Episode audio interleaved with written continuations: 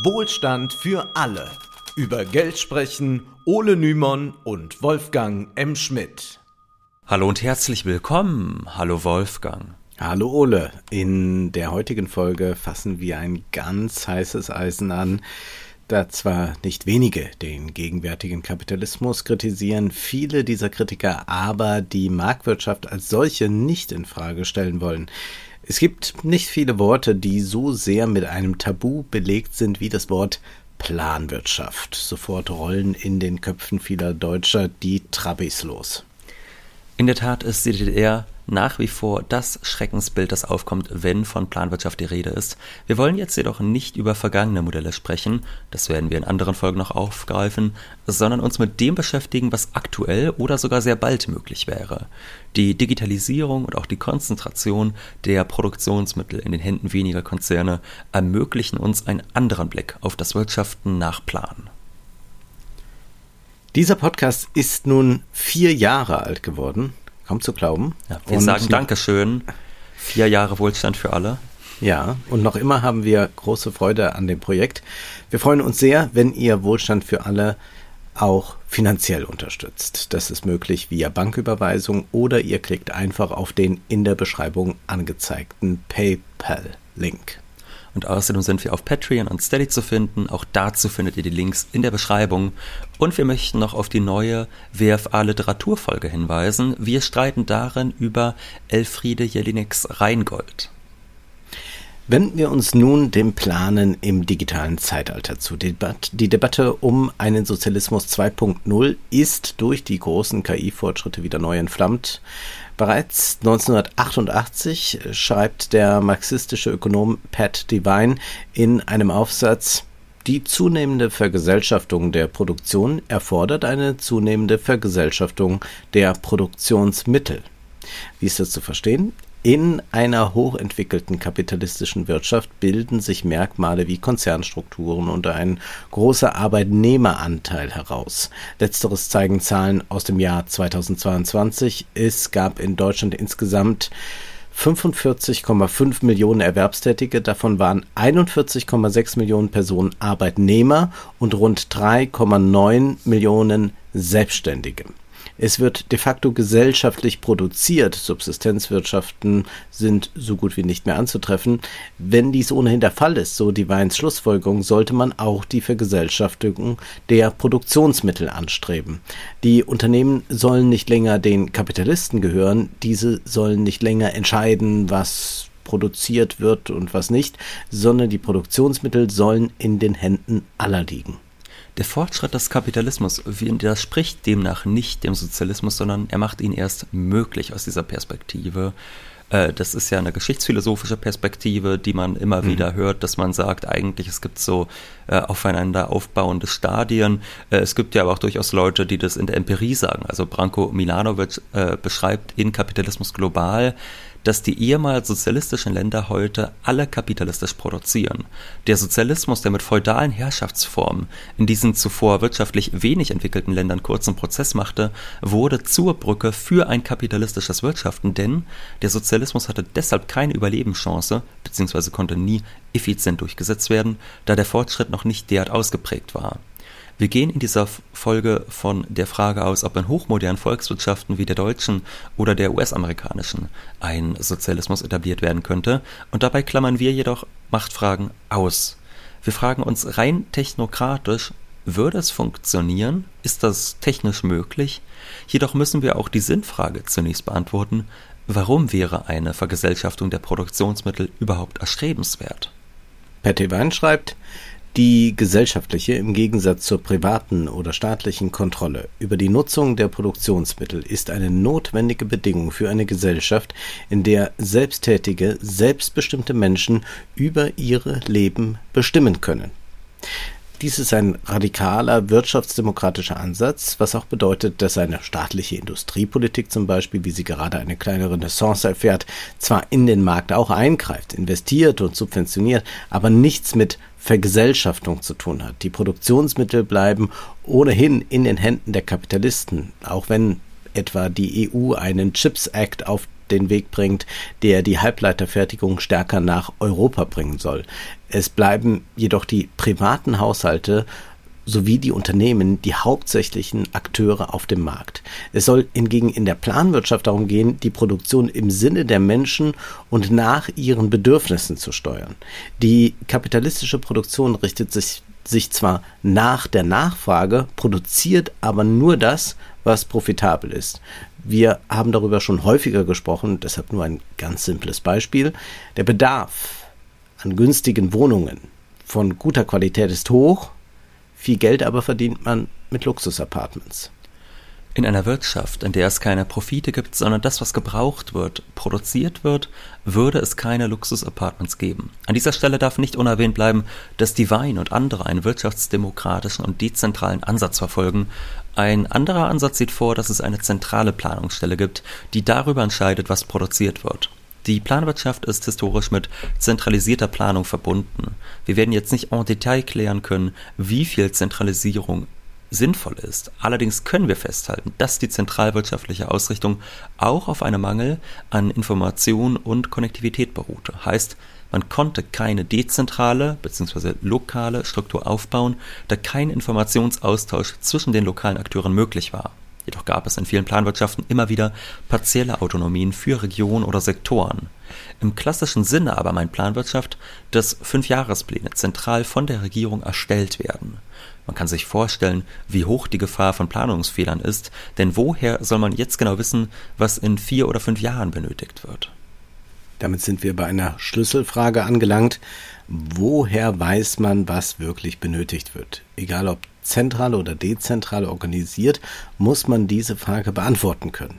Laut Friedrich August von Hayek ist der Wettbewerb als Entdeckungsverfahren zu betrachten.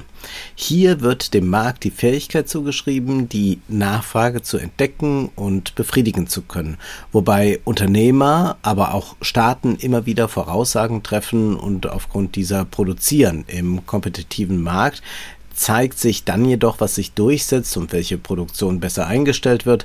Die planwirtschaftliche Anmaßung, die genaue Nachfrage bereits zu kennen, planen zu können, wird folglich relativiert. 1978 sagte Hayek in einem Vortrag, ich bin zu der Auffassung gelangt, dass es sowohl das Ziel der marktwirtschaftlichen Ordnung als auch deshalb der Gegenstand ihrer theoretischen Erklärung ist, die unvermeidliche Unwissenheit jedes Einzelnen über die meisten der besonderen Tatsachen, die diese Ordnung bestimmen, zu bewältigen. Hier sind jetzt schon ein paar interessante Aspekte angeklungen, nämlich Hayek sagt nur, der Markt kann die Nachfrage feststellen. Mhm. Und schon da würde ich sagen, das stimmt ja einfach nicht, sondern der Markt stellt eine bestimmte Nachfrage fest, nämlich die zahlungsfähige was dann ja. zum Beispiel bedeutet, dass in einer Marktgesellschaft derjenige, der sehr viel Einkommen auf sich vereinen kann, alle seine Bedürfnisse befriedigen kann, weil der Markt diese dann auch äh, befriedigt, da kann er sich kaufen, was er will, wohingegen die Bedürfnisse anderer auf der Strecke bleiben. Und ich glaube, das muss einem ganz klar sein, eine Planwirtschaft, die geht ja anders vor. Die befriedigt ja andere Bedürfnisse. Die sagt dann zum Beispiel, okay, während der Markt sagt, Jeff Bezos bekommt jetzt noch äh, seine zehnte Villa in irgendeinem Land dieser Erde hingestellt, würde in einer Planwirtschaft gar keine Villa für Jeff Bezos da sein, sondern da würde günstiges, schönes Wohnen für alle produziert werden. Da würde eine Bedürfnishierarchie aufgebaut werden, in der also Nachfrage was völlig anderes bedeuten würde. Ich glaube, das ist was, wo immer diese äh, Kalkulationsdebatten dran sehr stark kranken, weil oftmals mhm. wird, wenn es um die Frage, ist Planwirtschaft möglich, eigentlich die Rationalität der kapitalistischen Gesellschaft genommen, das wird als die wirtschaftliche Rationalität per se behauptet und dann wird die Frage gestellt, kann der Markt dieses tolle Markt, äh, kann der Plan dieses tolle Marktergebnis nachstellen? Und da würde ich auch sagen, nein, kann er nicht, aber das sollte er auch nicht. Also wenn man eine Planwirtschaft hat, nur um Jeff Bezos genau die Villen und Yachten zu bauen, die er am Kapitalismus auch bekäme, dann ist das ganze Quatsch. Dann können wir das gleich sein lassen, sondern die Idee muss ja, ja wenn überhaupt erstmal also sein, eine andere Rationalität zu etablieren, eine andere Bedürfnishierarchie zu etablieren. Ja, man war sehr versucht, äh, bei diesen Debatten zu gucken, schafft man es irgendwie, äh, das, was äh, der Markt gerade tut und ja. was das Entdeckungsverfahren, wie Hayek es mhm. nennt, beim Wettbewerb, ob man das simulieren kann damit man eigentlich doch die kapitalistische Nachfrage in einem sozialistischen System herstellen kann, was ja nicht Sinn der Sache ist. Also dann können wir auch gleich im Kapitalismus bleiben. Genau, dann, dann kann man es einfach sein lassen. Äh, und ich glaube, wir werden in dieser Folge immer wieder darauf stoßen, dass in mhm. diesen äh, Planungsdebatten genau dieser Wahnsinn so drinne steckte, dass auch dann die äh, Ökonomen, die für Planwirtschaft argumentiert haben, oftmals von etwas schwierigen Prämissen ausgegangen sind, weil sie eigentlich ihrem Gegenüber dann immer beweisen wollten, den Liberalen, ja, ja, wir können auch das Ergebnis produzieren, was der Markt macht, anstatt einfach zu sagen, das ist überhaupt nicht unser Zweck weil das muss uns ja ganz klar sein, dass zum Beispiel in der Welt der Welthunger nicht gestellt wird, all solche Sachen. Das liegt ja nicht an der bloßen technischen Machbarkeit, dass man das nicht könnte. Das liegt zum, also dass nicht genug Essen da wäre, um alle zu befriedigen. Das liegt zum das Beispiel. Keine Frage von Informationsmangel. Genau, es ist auch keine Frage von Informationsmangel. Es ist zum Beispiel so, dass diese Lebensmittel aber dahin gehen, wo sie am meisten Profit bringen, nämlich indem sie zum Beispiel dann an Schweine verfüttert werden und das Essen dann wir reichen Leute im Westen massenhaft, während während man mit dem Ganzen, was heutzutage gerade Tierfutter ist, wenn man das nicht nach diesen Marktprinzipien organisieren würde und dann da einsetzen würde, wo es am meisten Geld einbringt, sondern da, wo es die meisten Grundbedürfnisse stillt, dann wäre der Welthunger schon zehnfach besiegt. Daran erkennen wir, das sind völlig unterschiedliche Arten von Rationalität und äh, das, da sollte mhm. man sich von den Liberalen nicht einfach einreden lassen, dass es die Nachfrage im Singular gäbe, die da perfekt vom Markt befriedigt wird. Das ist eine spezifische Mark äh, Nachfrage, nämlich das, was Adam Smith äh, Smith als effektive Nachfrage bezeichnet hätte, also die Nachfrage, die auch über Geld verfügt, um sich Ausdruck zu verschaffen. Mhm. Aber auch die, die über Geld verfügt, ist ja nicht so einfach. Also es gibt ja diese Unknowns, von denen ja. äh, bei Hayek immer wieder die Rede ist. Äh, das heißt, äh, man weiß dann doch sehr vieles nicht und das muss man erstmal zur Kenntnis nehmen, wenn man äh, generell planen will. Ganz richtig. Es gibt äh, auch da, wo zahlungsfähige Nachfrage ist, immer noch äh, viele Sachen, die unbefriedigt bleiben. Es gibt viele Unknowns. Es gibt mindestens ebenso viele Unknown Unknowns, mit denen nur so sagt Hayek dann eben, eine marktwirtschaftliche Ordnung zurechtkommt, dadurch, dass sie so dezentral ist. Also da sind all diese einzelnen Marktakteure, äh, die tappen mehr oder weniger im Dunkeln. Sie sind alle sehr kurzsichtig zumindest und niemand hat einen holistischen Blick und dennoch oder sogar genau deshalb funktioniert es. Ja? Mhm. Also ich als äh, Kunde, ich kann zwischen unzähligen köstlichen Cocktailzutaten wählen, ohne je mit einer Planungsstelle gesprochen zu haben. Und der späte Hayek, der war davon überzeugt, der Markt korrigiere bzw. falsifiziere nicht nur, sondern er produziere selbst Wissen, das an den Preisen ablesbar ist.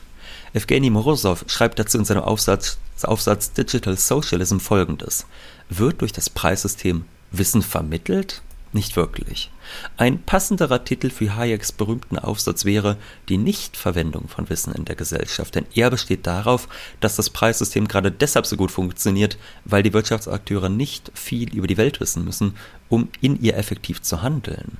Preise vermitteln kein Wissen, zumindest nicht von einem Ende des Marktes zum anderen. Das müssen sie auch nicht.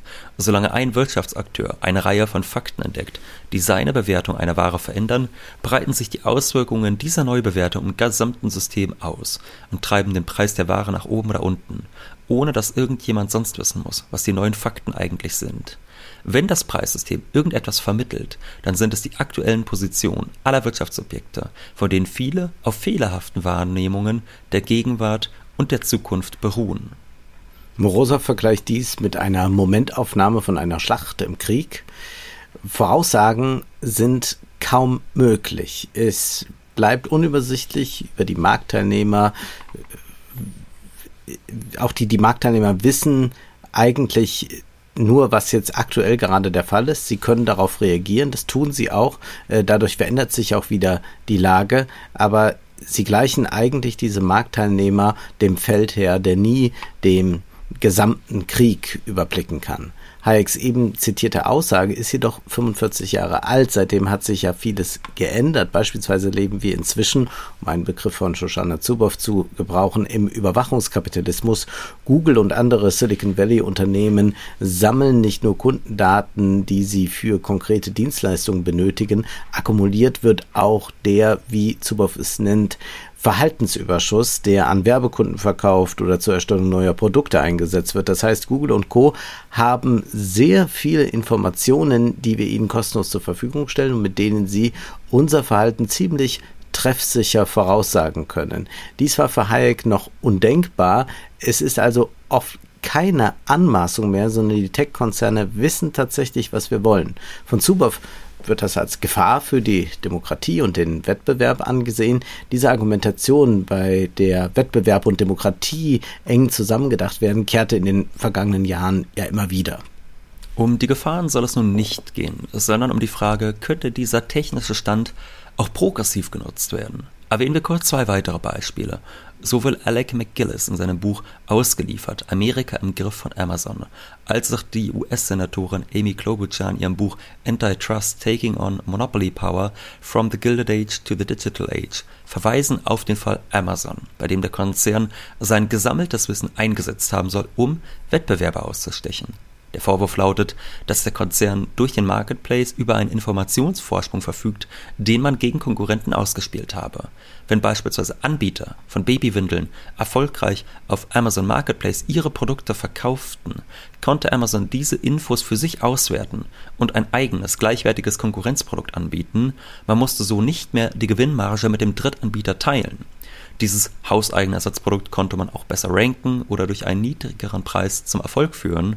Amazon weiß durch den Marketplace, wofür es einen Markt gibt und kann dann Waren selbst produzieren und damit den Wettbewerber auf Marketplace verdrängen.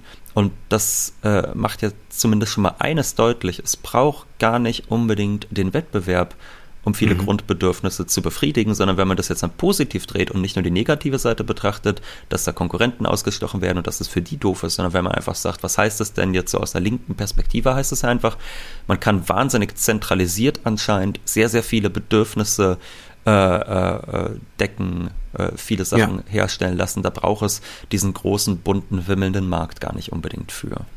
Ja, zweifellos das Gebaren ist kartellrechtlich problematisch und auch für die Drittanbieter tragisch. Für die Verbraucher ändert, ändert sich jedoch wenig. Eher wird der Preis noch günstiger. Rein funktional kann man sagen, es scheint zu funktionieren.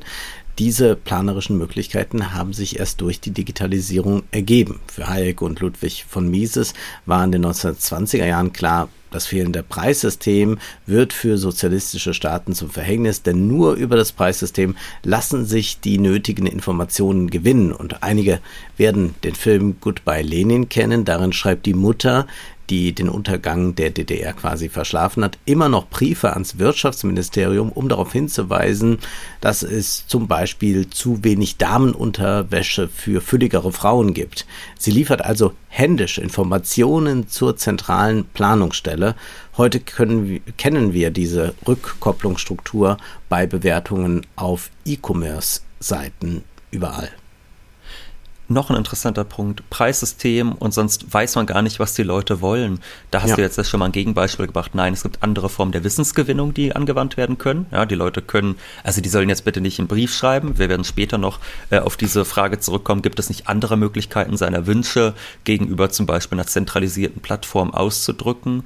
Ähm, dazu kommt ja auch einfach, es gibt wahnsinnig viele Bedürfnisse, die sind berechenbar. Also man weiß einfach, jeder will ein Dach über dem Kopf haben und am liebsten eher eine dicke als eine dünne Wand haben, damit man die Nachbarn nicht so laut hört. Man weiß genau, so viel Mehl und Zucker verbraucht ein durchschnittlicher Mensch äh, im Jahr. Das kann man hochrechnen, meinetwegen noch fünf Prozent draufrechnen, da hat man den gesamtgesellschaftlichen Bedarf fürs Jahr dicke drin. Also das sind alles Sachen, da braucht man wirklich kein Preissystem, um zu wissen, was man da äh, produzieren muss bei ganz vielen Bedürfnissen. Und dann ist natürlich äh, zusätzlich die Frage noch da, bei dem, wo es vielleicht komplizierter ist, wie geht man damit dann um? Und da ist dann natürlich auch mhm. die Frage berechtigt, braucht man vielleicht noch Geld? Und zwar, das ist ja eine Debatte, die damals auch dann bei diesen äh, Debatten über die Wirtschaftsrechnung und Sozialismus immer aufkam in den 20er Jahren. Äh, da haben sich dann ja die Sozialisten auch so ein bisschen äh, dann zerstritten, braucht man eigentlich noch Geld oder nicht? Kann man quasi eine Wirtschaft haben, die rein so funktioniert, dass Gebrauchswerte geschaffen werden und dann sagt jeder, was er gerne hätte und er nimmt es? Oder braucht man vielleicht Geld, das zwar nicht mehr wie im Kapitalismus als Kapital fungiert, aber das quasi ausdrückt, äh, ein Knappheitspreis letztlich ist. Also weil Marx mhm. geht ja davon aus, dass sich im Preis letztlich Pi mal Daumen festhält, wie viel gesamtgesellschaftliche Arbeitszeit äh, in dieser Ware drinne steckt. Und wenn man jetzt sagen würde, man hätte ein Preissystem, das also so funktioniert, dass jeder ein bestimmtes Einkommen bekommt im Monat und dann kann er das ausgeben, wie er möchte und die Preise dienen ihm nur noch dazu, dass er quasi seinen Konsum mit dem, was er vernünftigerweise der Gesellschaft entnehmen kann, äh, dass das in Einklang gebracht wird, dann wäre das ja auch eine völlig andere Funktion, äh, Funktionsweise des Geldes als heutzutage, also finde ich zumindest. Mhm. Und das klang aber jetzt gerade bei dir so ein bisschen nach BGE, aber mhm. im Sozialismus. Das heißt, es gibt schon noch Geld für alle, das wird ausgegeben, jeder wird wahrscheinlich gleich viel Geld bekommen. Außer man hat verschiedene Bedarfe wegen krankes ja, Kind oder sonst was. Gut, so. aber ja, ja. in der Regel ist also, man hat man ein bedingungsloses hm. Grundeinkommen und das äh, ist dann äh, deshalb sinnvoll, weil man mit dem Geld auf diese Knappheiten reagieren kann. Genau. Das ist mhm. letztlich das, weshalb das sinnvoll wäre. Also das wäre zumindest eine Idee, die ich interessant fände. Ich weiß jetzt nicht, ob das die beste technische Lösung des Ganzen wäre, aber wenn ein Grundeinkommen auf diese Weise funktionieren würde, dann würde ich sogar ausnahmsweise bei dem Wort Grundeinkommen äh, nicht an die Decke sprengen. Kommen wir aber äh, zurück äh, bisschen erstmal in die Gegenwart. Wir sind ja nun mal in der Gegenwart, da ist es so, da sind nicht einfach nur all diese Informationen, die im Überwachungskapitalismus gesammelt werden, in den Händen weniger Unternehmen, äh, sondern das gilt ja oftmals auch für die zugrunde liegende Infrastruktur äh, dass, und dass diese Informationen natürlich auch nicht mit der Öffentlichkeit geteilt werden. Wir umgehen jetzt den Bereich der Machtfrage bewusst. Äh, für Morosow sind viele von Hayeks Gedanken stichhaltig und er gibt jetzt noch zu bedenken, wenn österreichische Ökonomen den heutigen Verteidigern der zentralen Planung entgegnen, dass jedes nicht-kapitalistische System, selbst eines, das auf der Macht von Big Data beruht, die Effizienz des Preissystems nur dann übertreffen könnte, wenn es auch neue Verhaltensweisen und Sinnzusammenhänge schafft, dann haben sie recht. Das heißt, man sollte mit Big Data nicht einfach das Preissystem mit Angebot und Nachfrage bloß ersetzen, sondern erweitern um beispielsweise Informationen über soziale oder ökologische Bedürfnisse zu ermitteln. Mhm. Machen wir uns noch mal ganz kurz klar, welche Vorteile eine Marktwirtschaft mit sich bringt. Die Marktakteure handeln eigennützig, aber deshalb sind sie mit Anreizen zu locken. Die E-Mobilität wird sich vollends durchsetzen, wenn die Preisanreize hoch genug sind. Zudem ist der Preis als Knappheitsindikator in der Marktwirtschaft wichtig. Über den Preis wird ausgedrückt, wie sehr etwas nachgefragt wird. In einer sozialistischen Wirtschaft kann es zwar auch Preise geben, diese aber wären das Resultat von Festlegungen und nicht das Resultat realer Angebot-Nachfrageverhältnisse. Zugleich geht es in der Marktwirtschaft nicht um eine Planerfüllung, was also bedeutet, dass die Arbeiter und Unternehmen nicht bloß ein Soll erfüllen, sondern schon aufgrund des Wettbewerbsdrucks die Produkte immer weiter optimieren und den Output vergrößern. Die Debatte ist nicht neu. In den 1920er Jahren gab es die Socialist Calculation Debate. Diskutiert wurde über die Wirtschaftsrechnung im Sozialismus. Auf der einen Seite standen Mises und Hayek und auf der anderen Seite die Sozialisten Oskar Lange und Aber Lerner. Im Wesentlichen ging es darum, ob eine nicht marktwirtschaftliche Ökonomie funktionieren kann, da in einer solchen ein Mangel an Informationen über Kosten und Preise herrscht. Mises schrieb apodiktisch, die Unverwirklichbarkeit des Sozialismus ist nicht in der sittlichen, sondern der intellektuellen Sphäre gegründet. Weil eine sozialistische Gesellschaft nicht rechnen könnte, kann es keine Gemeinwirtschaft geben. Würde ich jetzt auch relativieren, denn wie bereits eben gesagt, man kann ja mit Arbeitszeiten und allen mhm. möglichen mhm. Zeit durchaus rechnen. Übrigens, der Marx hat ja auch geschrieben, dass in der sozialistischen Gesellschaft nicht weniger gerechnet werden muss als vorher, sondern natürlich viel mehr. Ne? Also sich das bewusst mhm. zu machen, wie Ökonomie äh, stattfinden soll, das äh, erfordert deutlich mehr Rechnerei. Bewusste Rechnerei zumindest. Hayek sah es etwas differenzierter als äh, Mises, indem er, wie eben ausgeführt, das Problem der Anmaßung des Wissens aufwarf. Praktisch war es Hayek zufolge nicht möglich, die überall verstreuten Teilinformationen zu bündeln. Das heißt aber auch, wenn es in der Praxis möglich wäre, könnte es funktionieren. Lange und Lerner entwickelten auf neoklassischer Prämisse ein Modell nach dem Trial-and-Error-Prinzip, mit dem Manager von sozialistischen Unternehmen die richtigen Preise ermitteln sollten, während die staatlichen Planungsstellen die Preise für die Produktionsmittel bestimmen sollten. Heute, schreibt Lange 1965, sei dies durch die Computer ohnehin kein Problem mehr Zitat, der Markt kann als ein Computer sui generis betrachtet werden, der dazu dient, ein System simultaner Gleichungen zu lösen. Er funktioniert wie eine analoge Maschine, ein Servomechanismus, der auf dem Rückkopplungsprinzip beruht. Der Markt kann als eines der ältesten historischen Geräte zur Lösung von Simultangleichungen angesehen werden. Heißt also, nun kommt mit den großen Rechnern eine neue Möglichkeit auf, die für die Produktion benötigten Informationen zu erhalten. Das ist eine bemerkenswerte Überlegung zu sagen, dass der Markt schon als Computer betrachtet werden kann. Mhm. Und Lange erklärt dann in diesem sehr kurzen Aufsatz, der Computer hat den unbestreitbaren Vorteil einer viel größeren Geschwindigkeit. Der Markt ist ein schwerfälliger und langsam arbeitender Servomechanismus. Hier wird nochmal herausgestellt, dass der Markt keineswegs immer so schnell und effizient ist, wie Mises und Hayek es glauben. Und weiter schreibt Lange dann, die mathematische Programmierung erweist sich als ein wesentliches Instrument der optimalen langfristigen Wirtschaftsplanung. Die mathematische Programmierung mit Hilfe des elektronischen Computers wird zum grundlegenden Instrument der langfristigen Wirtschaftsplanung sowie zur Lösung dynamischer Wirtschaftsprobleme von begrenzterem Umfang. Dabei ersetzt der elektronische Computer nicht den Markt, er erfüllt eine Funktion, die der Markt nie erfüllen konnte. Also das bestätigt im Prinzip das, was du eben von Marx mhm. eingeworfen hast. Es wird noch mehr gerechnet, kann jetzt mehr gerechnet werden dank dieser Computer. Und in diesem Aufsatz von Lange ist noch gar nicht zu erahnen, wie sehr Feedback-Strukturen heute das Digitale bestimmen. Deshalb lautet die machtpolitische Frage heute nicht nur, wem gehören die Daten, sondern auch, wem gehört die Feedback-Infrastruktur. Eine Vergesellschaftung der Produktionsmittel würde implizieren, dass diese Rückkopplungsinfrastruktur auch der Gesellschaft und nicht einzelnen Konzernen gehört. Das genügt aber noch nicht. Die Frage ist dann ja eben immer noch, was macht man damit? Also du hast mhm. ja äh, eben dieses schöne Zitat von Lange gehabt, wo er sagte, äh, dieser Rechner erfüllt eine Funktion, die der Markt nie erfüllen konnte. Und ich glaube, das muss immer wirklich die Prämisse sein, unter der einem das klar sein muss, dass man Planwirtschaft interessant findet, dass da was passiert, was der Markt von sich aus nicht gemacht hätte. Wir haben ja, ja äh, du hast ja auch diesen Begriff Anmaßung von Wissen von Hayek benutzt. Und da ist ja auch diese Idee, wenn man quasi sagen würde, wie rational mit dem, was in der Gesellschaft vorhanden ist, umgegangen wird, das wäre einfach eine Frechheit, sich das anzumaßen, denn die Leute können höchstens ihre eigenen Probleme so im Blick behalten und ihre Bedürfnisse im Blick behalten, aber darüber hinaus geht nichts. Und ich hatte ja vorhin dieses Beispiel zum Beispiel genannt, wir könnten den Welthunger stillen, indem man zum Beispiel die äh, Ernährung global äh, zumindest eine Zeit lang umstellt äh, auf eine rationalere Art und Weise. Und ich muss wirklich sagen, wenn man das für eine Anmaßung von Wissen hält, welche dieser beiden Optionen rationaler ist, dann ist man vielleicht auch einfach ziemlich dumm. Also wenn ja. man sagt, äh, das wäre äh, gleichermaßen rational, beziehungsweise eigentlich ist sogar das, was der Markt derzeit hervorbringt, rationaler und was Vernünftigeres kann man sich gar nicht ausmalen, dann ist man vielleicht auch einfach ein bisschen doof. So. Ja.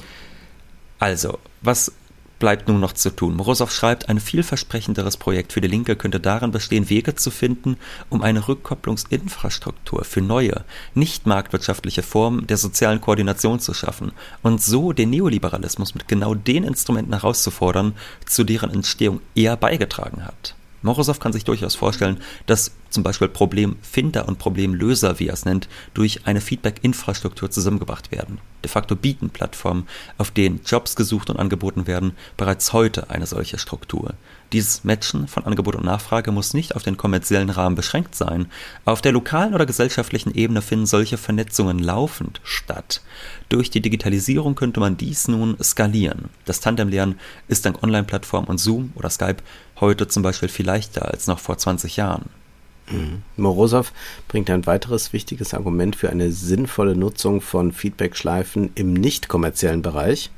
Zu glauben, dass der kapitalistische Wettbewerb immer mehr Wissen hervorbringt als andere Entdeckungsmethoden, setzt voraus, dass wir zum Beispiel glauben, dass wir mehr über die Welt lernen, wenn wir als Verbraucher handeln, als wenn wir als Eltern, Studenten oder Bürger handeln und dass unsere menschlichen Bedürfnisse in der konjunkturellen Sprache des Wettbewerbs besser ausgedrückt werden als in jedem anderen Begriff das leuchtet jetzt sofort ein, die Ideologie des Homo economicus kreiert ein reduktionistisches Menschenbild, das nur den Konsumenten im Prinzip kennt. Dabei gibt es auch Bedürfnisse, die nicht durch Konsum artikuliert werden können und sollten und dies aber dennoch gibt. Und andersherum ist auch der Markt keineswegs der ideale Informationsbeschaffer. Selbst Hayek hat mitunter Patente als Hindernisse für Innovationen angesehen. Morosow geht es also um eine Neugestaltung, äh, um eine Gestaltung von Nichtmärkten. Solche Nichtmärkte gibt es bereits bei den Raumvergaben an Universitäten. Man hat mit Knappheiten zu tun, aber es wird nicht über den Preis geregelt.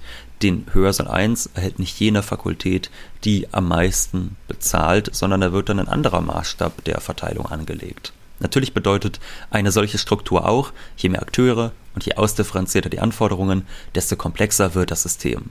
Morosow erwähnt den Kybernetiker Stafford Beer, der auch am CyberSend-Projekt in Chile beteiligt war und der eine radikale Bürokratie und radikale Demokratie anstrebte. Bürokratie deshalb, weil man mit dem Computer so viele Informationen wie möglich sammelt, um die Produktion zu steuern. Dieses Projekt der Allende-Regierung haben wir bereits in Folge 90 vorgestellt. Voraussetzung für diesen Feedback-Sozialismus ist, dass Planungs-, Rechen- und Koordinierungsinfrastrukturen kostenlos allen Bürgern zur Verfügung gestellt werden. Stafford Beer ging davon aus, dass dieses System effizienter als Hayeks spontane Ordnung des Marktes sein werde. Rosow sagt, eine solche Vorhersagefähigkeit ergibt sich nicht aus der geheimnisvollen Funktionsweise des Preissystems, sondern aus den Daten, die auf den Plattformen gespeichert sind. Auch auf der Produktionsseite ermöglichen 3D Drucker eine billige und flexible Fertigung, ohne dass massive Festkapitalinvestitionen erforderlich sind. Einige Technologien erfordern enorme Kapitalabflüsse, wie zum Beispiel die künstliche Intelligenz. Nun Momentan wird dieses Kapital ja auch nicht effizienter eingesetzt, da jeder sein eigenes KI-Produkt auf den Markt bringen will. Also nicht arbeiten alle gemeinsam an der besten KI, sondern jeder möchte seine beste KI verkaufen können. Und so werden dem äh, Konkurrenten die Informationen vorenthalten. Auch der Öffentlichkeit sind die Infos nicht zugänglich. Oder denken wir auch einfach nochmal, um die Ineffizienz uns deutlich zu machen, an äh, Google und an andere äh, Tech-Unternehmen, die hochqualifizierte Mitarbeiter nicht deshalb einstellen, weil sie sie brauchen, sondern zum Teil sie einfach eingestellt werden, damit die Konkurrenz nicht sie einstellen kann, damit die nicht für die Konkurrenz arbeiten und dort bessere Produkte entwickeln. Also viele Spitzenkräfte sitzen untätig ihre Zeit ab, werden sehr gut dafür bezahlt, aber leisten eigentlich keine wichtige Arbeit, obwohl sie sie leisten könnten. Genau, und ich glaube, äh, schöner hättest du jetzt gar nicht diese zwei Maßstäbe von Effizienz, die man da anlegen kann, mhm. äh, rüberbringen können. Denn hier ist es ja in einem kapitalistischen Sinne sehr effizient. Wenn ja. es um private Bereicherung geht, dann hat man Unternehmen wie Google, das sagt, wir wollen uns unsere Position nicht streitig machen lassen. Also äh, nehmen wir uns jetzt Mitarbeiter von anderen Unternehmen, beschäftigen die mit irgendeinem Unsinn, damit unsere Position erhalten bleibt. Und dann ist das für die private Bereicherung zwar sehr gut, man merkt aber, dass rein von dem, was sachlich da ist, so an gesellschaftlichen Potenzen, an kompetenten Menschen, all diese Sachen, dass da noch viel mehr möglich wäre, dass viel mehr Bedürfnisbefriedigung möglich wäre, viel bessere Produkte entwickelt werden könnten. Und das scheitert am Markt und nicht an zu viel Plan, sondern wirklich äh, ja. an der Konkurrenz. Das ist äh, eine eigen, sehr eigene Form von Effizienz. Ähm, die schon etwas fragwürdig ist. Aber gut, jetzt bleibt die Frage, wie könnte man anders, wenn man sich eine beste aller Welten vorstellt, wie könnte man anders handeln? Sollte man alles zentral steuern? Patty Wein wäre dagegen und auch Morosow fragt, warum auf einer zentralen Planung bestehen, wenn eine dezentralere, automatisierte und apparatschikfreie Alternative möglich wäre, indem man die digitale Rückkopplungsinfrastruktur einsetzt.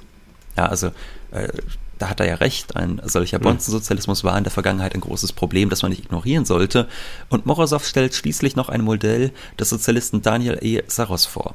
Zitat, im Zentrum seines Systems steht ein allgemeiner Katalog, eine Mischung aus Amazon und Google, in dem Produzenten, die in gildenähnlichen Arbeiterräten organisiert sind, von Arbeitern geführte Startups, wenn man so will, ihre Produkte und Dienstleistungen auf eine Art und Weise auflisten, die den Nutzern des App Store von Apple oder des Play Store von Google vertraut wäre.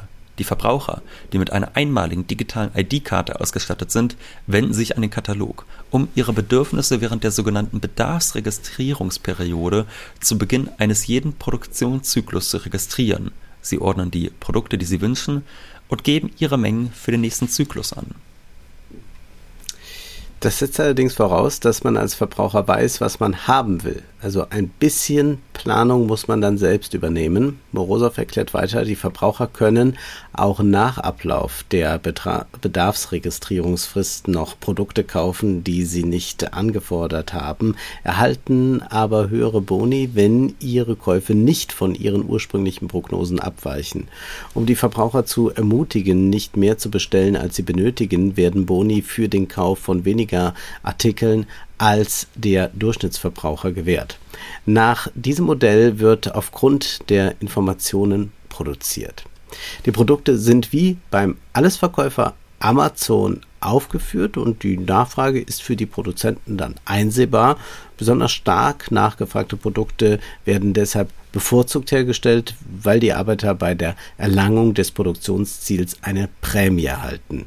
Es gibt also schon hier so etwas wie ein Anreizsystem, kann man sagen. Und das System ist in der Tat deshalb, finde ich, interessant, weil die Frage, was die Menschen gern hätten, dann ja durchaus äh, zentral beantwortet wird. Also mhm. wie gesagt, ich würde ja sagen, bei vielen Produkten äh, muss man das eh nicht groß ermitteln. Also wie viel Zucker, Butter, Mehl äh, die Menschen brauchen, das glaube ich, äh, das, das muss keiner vorher genau angeben, das kann man auch so errechnen. Aber jetzt bei vielen anderen Produkten ist es ja. natürlich dann schon nötig und da kann man dann wirklich sehr praktisch ähm, den Menschen ermöglichen, ihre Wünsche zu formulieren. Da muss man dann also nicht mehr den Brief schreiben ans Planungsministerium. Bleibt da nur eine Frage, was bekommen die Menschen denn, nachdem sie da ihre Wünsche festgelegt haben? Daraus schwebt ein BGE vor, das in dieser Gesellschaft auch anders funktionieren würde als ein kapitalistisches BGE. Das äh, ist für mich nur aus einer Perspektive nicht so ganz verständlich. Und zwar, er meint jetzt, die Betriebsräte legen die Preise der Produkte fest. Mhm. Ähm, es geht darum, die Preise so zu gestalten, dass die Produkte auch gekauft werden, damit für den nächsten Produktionszyklus die Lager wieder leer sind. Und das finde ich etwas eigenartig, denn der Preis ist jetzt gar kein Knappheitspreis in dem Sinne, wie ich es vorhin gesagt hatte, dass dieser Preis ausdrückt, wie viel Aufwand die Produktion des Gutes bedeutet hat für die Gesellschaft, sondern das hat eher was von einer Auktion. Also da ja. wäre ich eher skeptisch, äh, du wahrscheinlich auch. Und ja, und äh, die äh, Preise sind auch nicht an den Lohn gekoppelt. Ja, ja, ja, ja, also das äh, finde ich da dann äh, nicht so ganz äh, transparent verständlich, wie das dann wirklich konkret funktionieren soll, wie äh, das Geld in dieser Gesellschaft funktioniert, aber zumindest von der Seite her, wie können die Bedürfnisse der Menschen ermittelt werden? Von der Seite mhm. her finde ich es eigentlich recht interessant. Auf jeden Fall wichtig ist in diesem Modell so oder so, es soll nicht gewinnorientiert produziert werden und auch die Frage, wie viel geplant werden muss, ähm, die wird ja auch vielleicht sogar in Zukunft immer ein bisschen obsoleter, da es ja immer mehr mhm. On-Demand-Produkte gibt. Man denke zum Beispiel an Amazon. Amazon verkauft selbstgedruckte Bücher, die können von einem auf den anderen Tag bestellt, gedruckt und verschickt werden. Und zwar in allen Ländern, in denen es Amazon gibt. Das heißt, die sind dann sehr standardisiert, aber können genau dadurch ohne große, längerfristige Planung kann das dann gemacht werden. Über 3D-Drucker haben wir bereits gesprochen. Also je mehr Produkte auf diese Weise äh, massenhaft hergestellt werden können, desto einfacher wird dann natürlich auch ähm, die Bedürfnisbefriedigung und desto weniger äh, notwendig wird eine langfristige Planung. Oder denken wir daran, dass Amazon schon jetzt Kunden belohnt, die ein Produkt abonnieren und damit Planungssicherheit geben. Wer Rasierklingen oder Waschmittel abonniert, der erhält sie in der Regel günstiger und über solche Anreizmechanismen will ja auch Saros dann die Wirtschaft steuern, dass die Leute möglichst ja. genau schon vorher ihre Bedürfnisse kommunizieren, sodass der Plan dann auch ja, möglichst genau sein kann ja, ist der Sozialismus etwa schon kurz vor der Tür? Ich sag das immer aus Spaß so, äh, Jeff Bezos führt uns in den Sozialismus und äh, also das hat natürlich immer eine gewisse ironische Komponente, aber ich glaube zumindest, dass so von der technischen Beschaffenheit da doch schon sehr viel drin steckt, was sich anders nutzen ließe. Ja, und die Digitalisierung erlaubt, dass wir uns nicht so sehr auf die Preise konzentrieren müssen. Es gibt viele Informationen jenseits des Preises, die schon jetzt auch für Volkswirtschaften unentbehrlich sind. Wir werden das Thema Planwirtschaft noch in weiteren Folgen aufgreifen. noch ein Hinweis an dieser Stelle. Am 13. September sind wir in Hamburg bei der Initiative Wilhelmsburg Solidarisch zu Gast, die die Podiumsdiskussion Was tun bei Mietenwahnsinn veranstaltet. Alle Informationen zu dieser Veranstaltung findet ihr in der Episodenbeschreibung. Jetzt ist aber erst einmal Schluss für heute, denn Zeit ist Geld. Prosit. Das war Wohlstand für alle. Ihr könnt uns finanziell unterstützen über paypal.me-ole und Wolfgang oder über die in der Beschreibung angegebene Bankverbindung. Herzlichen Dank.